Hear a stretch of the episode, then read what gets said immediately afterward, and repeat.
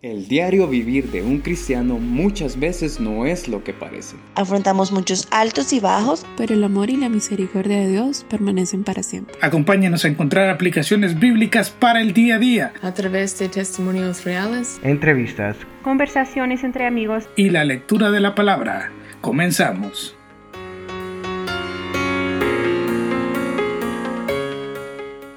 Bienvenidos sean nuevamente a un programa más de Anástasis.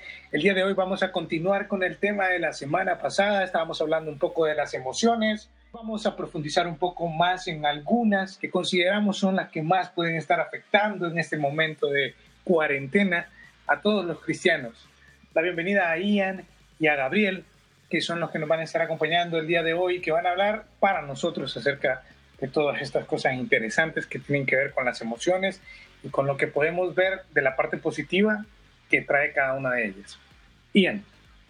Buenas, Josué. Siempre es para mí de gran bendición poder acompañar a todos y cada uno de ustedes en este programa. Quisiera hacer algunos elementos iniciales para nuestra conversación y decirles que hay cosas muy, muy, muy importantes que vamos a hablar hoy. Quizás te hayas identificado con algunas emociones en específico o con situaciones que estén afectando grandemente en este periodo que estás en tu casa. Comencemos con una de las que yo considero más fuerte, no necesariamente es la que tú consideras la más fuerte de las que vamos a mencionar, pero esta es la impaciencia. Fíjense qué es lo que sucede. Hoy precisamente muchos de nosotros estamos pensando que tenemos que salir de casa tan pronto como sea posible.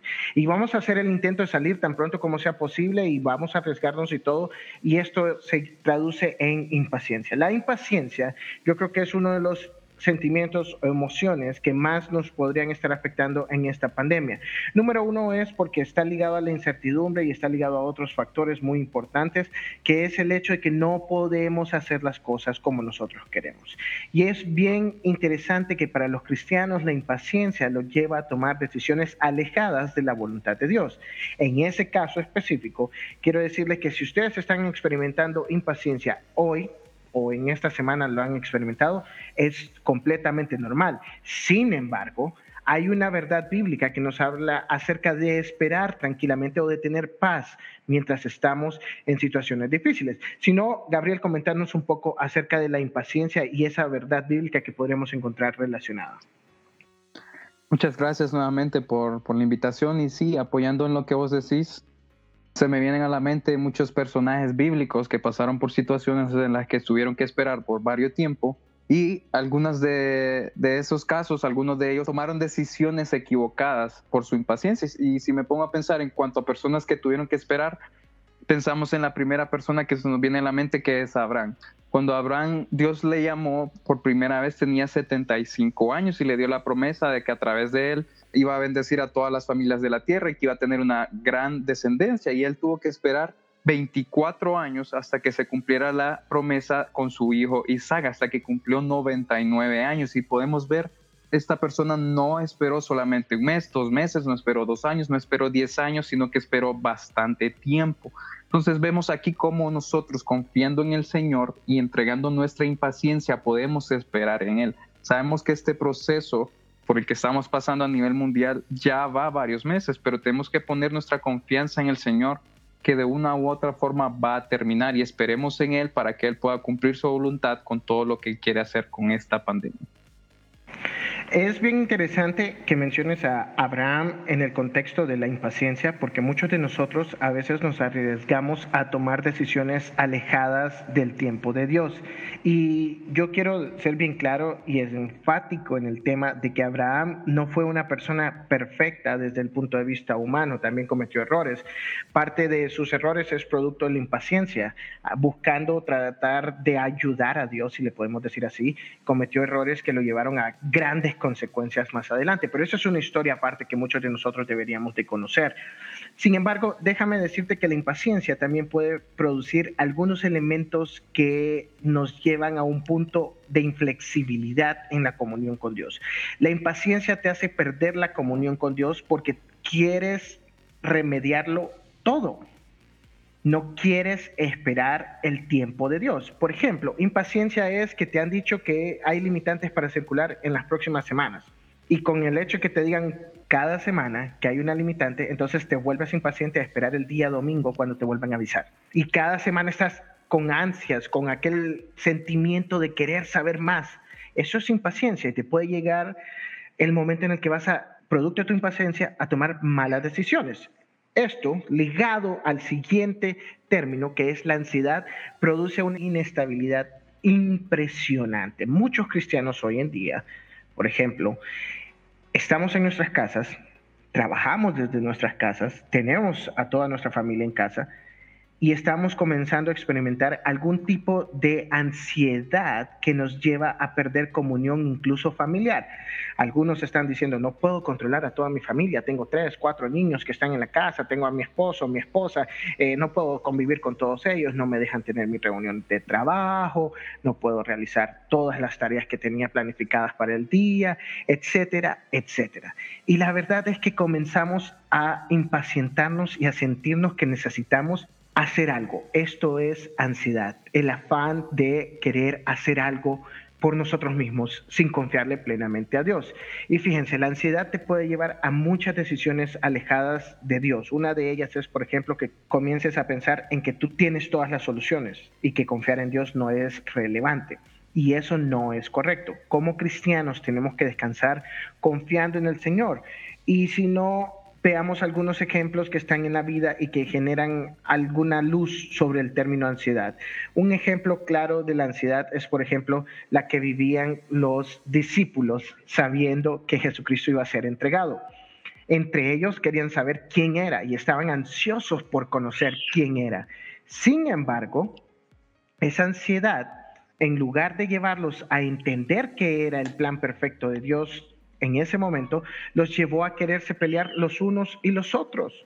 Y llegaron a una discusión en ese momento en el que seré yo, Señor, seré yo, será este, será el otro, y no entendieron un mensaje claro que estaba ilustrado en los evangelios, que era precisamente aquel que tomase el pan junto con Jesucristo.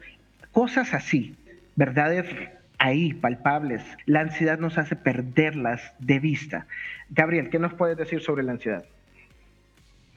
Fíjate que en cuanto a la ansiedad, es muy interesante lo que vos mencionaste en cuanto a nuestras decisiones cuando estamos ansiosos. Muchas veces el producto de la ansiedad son decisiones que van contrarias a la voluntad del Señor. Muchas veces el Señor nos pone en situaciones en las que Él quiere que nosotros esperemos confiadamente en Él para ver que se cumpla su voluntad.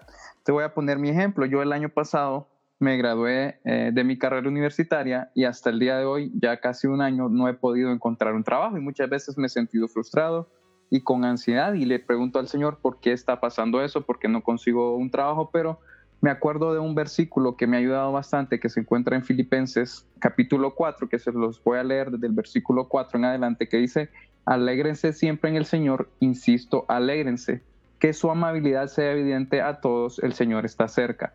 No se inquieten por nada, más bien en toda ocasión con oración y ruego presenten sus peticiones a Dios y denle gracias. Y la paz de Dios, que sobrepasa todo entendimiento, cuidará sus corazones y sus pensamientos en Cristo Jesús. Y este versículo para mí me ha servido bastante para apoyarme en él.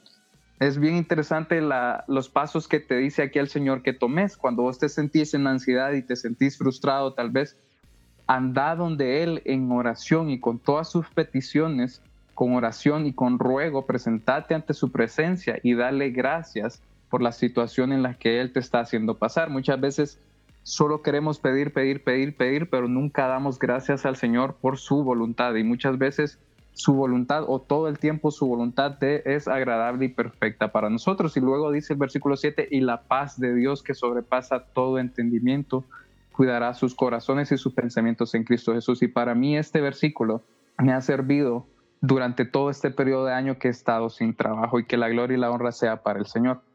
Fíjense que hay un elemento bastante interesante que sucede con la ansiedad, es el hecho de que está ligada muy directamente, estrechamente, digamos, con la frustración, que es otro elemento importante que nos afecta hoy en día. Por ejemplo, muchos de nosotros queremos realizar tareas o teníamos planes desde el inicio del año, quizás salir de viaje en unas vacaciones o quizás Simple y sencillamente eh, estábamos pensando en ese momento en el que nos íbamos a graduar o en ese momento en el que íbamos a poder asistir. Muchos hasta tenían planes de boda y no los pudieron llevar a cabo, producto de esta enfermedad que a todo el planeta nos tiene en casa. Pero, ¿qué sucede? Muchos planes se vieron frustrados. Esto produce ansiedad y en muchas ocasiones la impaciencia juega un papel extraordinario para alterar todo. Fíjense qué es lo que sucede con la frustración, que está muy ligado a lo que vos querés en tu corazón. Y mucha gente te dirá quizás, no, mira, no, no, no te desesperes, confía en tu corazón, si vos sentís en tu corazón que eso es lo correcto, entonces toma esa decisión, mira, todo va a estar bien. Y hemos escuchado tantas frases de que todo va a estar bien, de que todo va a regresar a la normalidad, de que todo va a salir bien, que no tiene sentido siquiera creerlas. Para mí no tiene sentido. Y les digo esto porque, por ejemplo, en Jeremías nos habla que si hay algo que es engañoso, es el corazón del hombre. Y Jeremías 17:9, por ejemplo, dice estrictamente engañoso es el corazón más que todas las cosas.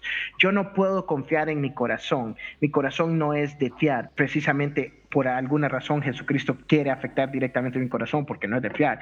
Y fíjense qué es lo que sucede.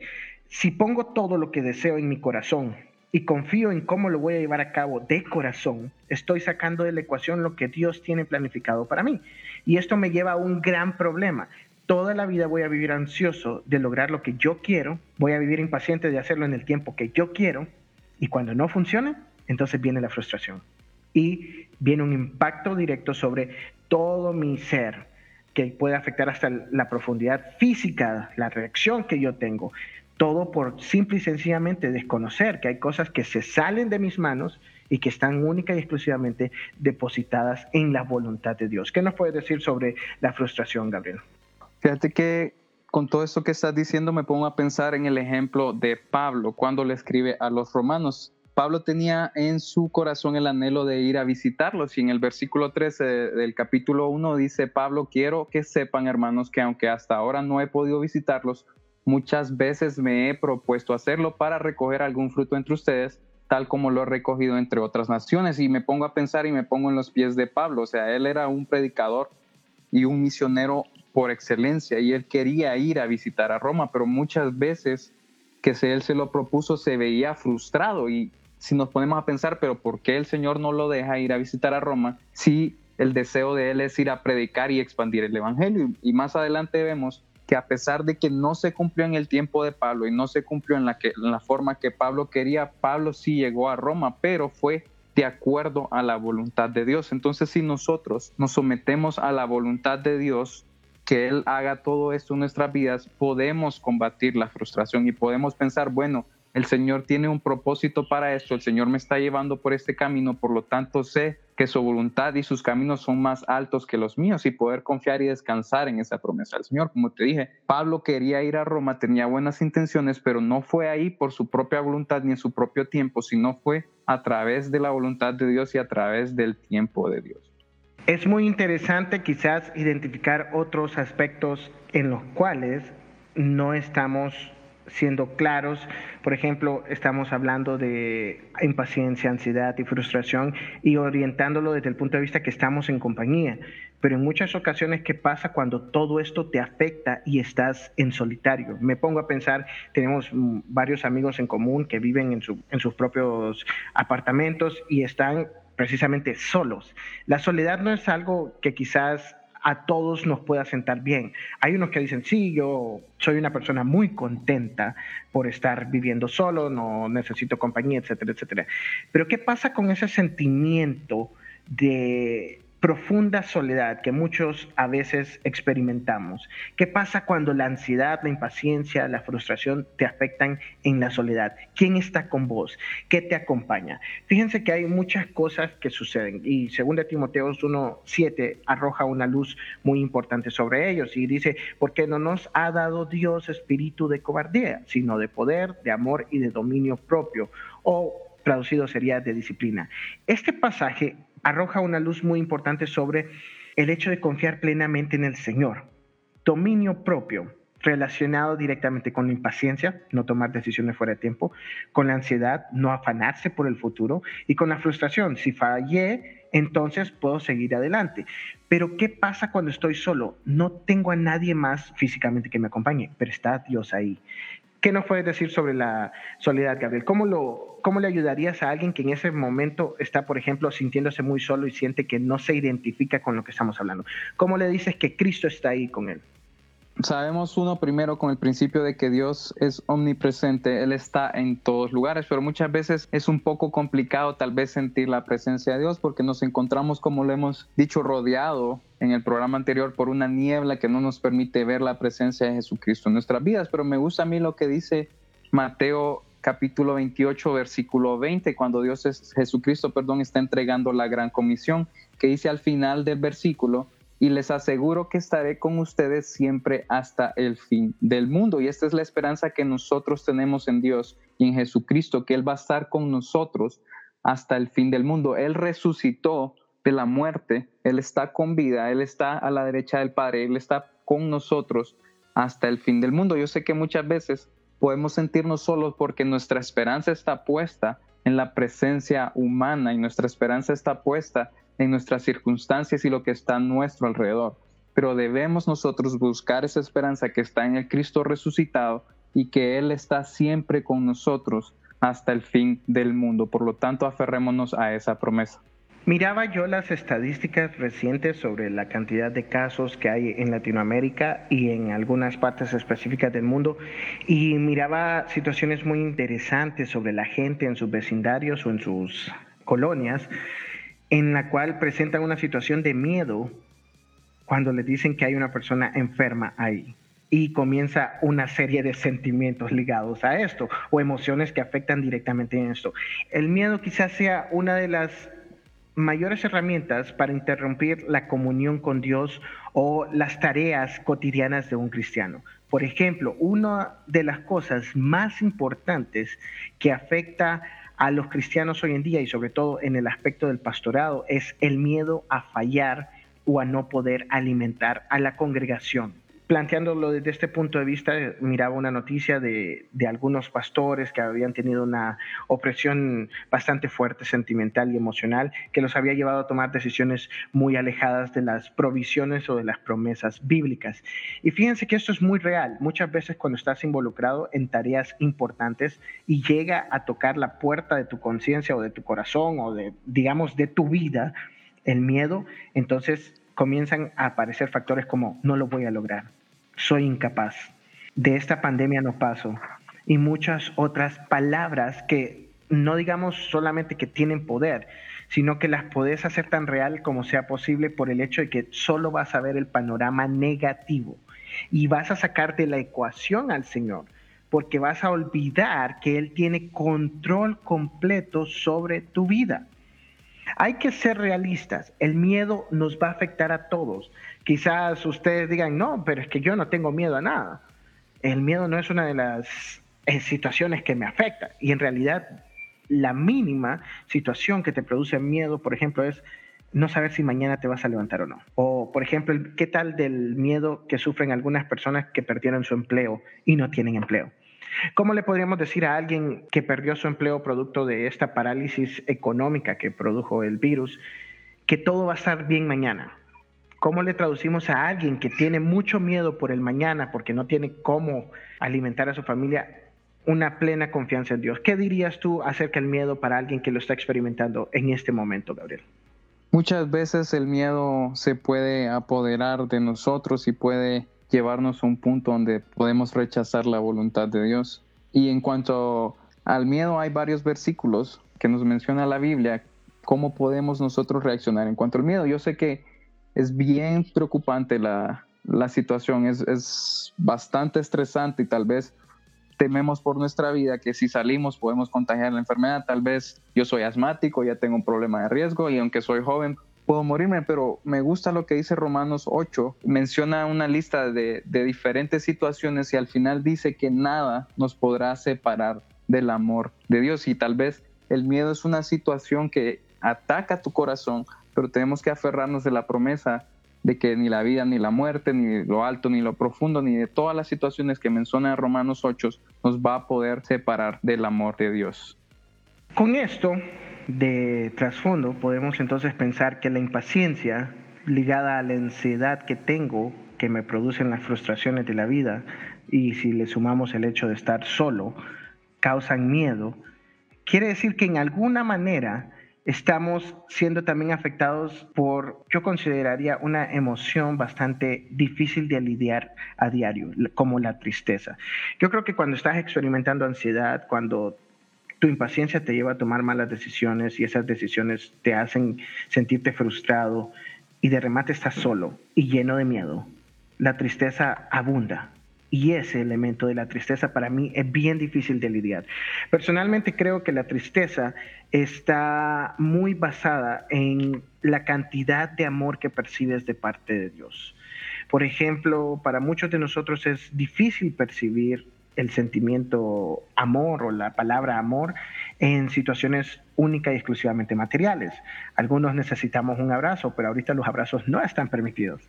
Así que, ¿cómo le transmites a las personas el término amor. Y fíjense que es bien interesante que la Biblia nos habla de solamente dos mandamientos. Amarás a Dios sobre todas las cosas y amarás a tu prójimo como a ti mismo. Es bien importante que entendamos que el amor del cual nos habla Dios es un amor que trasciende todo tipo de barreras, que trasciende todo tipo de obstáculos. Y cuando los cristianos comenzamos a vivir dentro de amarás a Dios con todo tu corazón o por encima de todas las cosas, damos a conocer un testimonio diferente al planeta y comenzamos a dar, por ejemplo, pasos de seguridad. Déjenme referirme a un ejemplo de una persona que amó mucho al Señor y que estaba dispuesto a dar la vida por él, y es Pedro. Pedro tenía miedo que se fuera Jesucristo. Había confiado tanto en que el maestro le estaba dando que su miedo era que simple y sencillamente la promesa del Señor de dar un Salvador por medio de la muerte de Jesucristo se volviera realidad. A veces el miedo nos llega a negar una realidad inminente y a veces nos llena de mucha tristeza. Pedro estaba tan triste, pero tan triste de la muerte de Jesucristo que lo único que le quedó era alejarse y tratar de negar lo que estaba sucediendo. Y cometió muchos errores. Pero ¿qué pasó cuando Jesucristo finalmente lo regresa y le dice, en tres ocasiones que sí lo ama. Pedro solo le quedó decirle, tú conoces mi corazón, Señor. Somos capaces nosotros de percibir a veces en medio de la tristeza que el Señor nos está diciendo, ¿aún me amas? Porque yo sí te amo. Imagínense todas estas personas que ahorita están siendo atacadas por una serie de sentimientos y de emociones que los hace sentirse eh, inestables, vencidos, ¿Cómo podemos alimentarle a una persona, Gabriel, para que salga de ese hueco de la tristeza? Muchas veces la tristeza es tan fácil de, sentirse uno relacionado con ella porque creo que es una de las de los sentimientos humanos más comunes, especialmente hoy en día. Hay estadísticas de que la depresión, que lo vamos a tocar en otro programa, ha escalado a niveles que tal vez no se han visto antes y muchas veces estas situaciones nos llevan a un punto de rechazar la voluntad de Dios para nuestras vidas.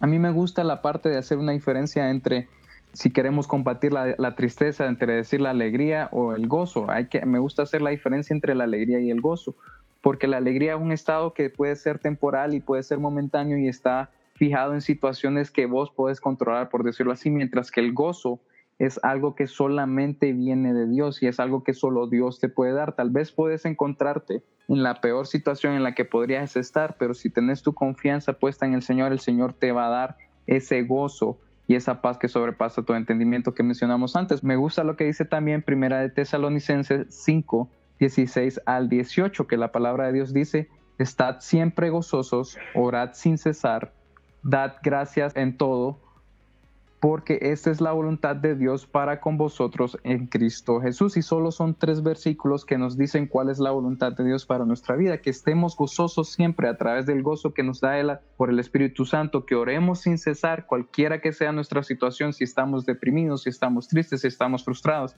que oremos y que busquemos de Él y que demos gracias a Dios en todo, sea cual sea nuestra situación, porque esa es la voluntad de Dios para nuestras vidas. Y yo sé que es difícil comprender esto, es tal vez un poco complicado que lo agarremos a la primera, pero si nosotros damos ese tiempo al Señor que Él se merece de oración diaria, de lectura de la palabra de Dios diaria, Él puede transformar nuestra vida y Él puede cambiar nuestra vida. Finalizando, quiero decirte que si nos has escuchado en esta ocasión y estás experimentando ansiedad, te sientes frustrado, quizás estás solo, tienes mucho miedo, estás experimentando tristeza o simple y sencillamente eres una persona que la impaciencia le está atacando, Solo te puedo decir que para todas estas situaciones Jesucristo sigue siendo la respuesta. Dios te puede otorgar paz, te ha prometido que te va a proteger, te puede traer consuelo.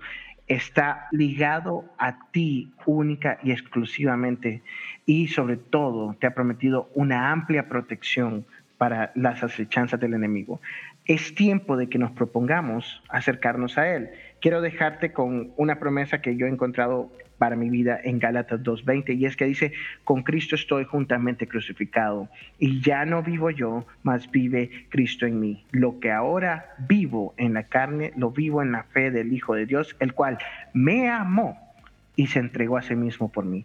Con esta promesa yo he logrado entender que todo está bajo el control de Dios no hay nada por qué afligirme. No es que no me vaya a afligir, no es que no me vaya a sentir impaciente, ni ninguna de estas otras palabras de las cuales hemos hablado, sino que simple y sencillamente el amor de Dios sobrepasa todo esto negativo y me permite confiar en un futuro. Que la gloria y la honra sea para Dios y que les bendiga grandemente. Hasta la próxima.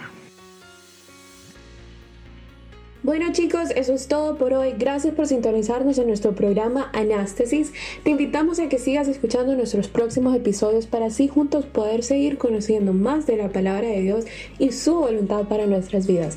Recuerda si deseas contactarnos puedes hacerlo a través del correo anastasispodcast.gmail.com. Te esperamos y muchas bendiciones.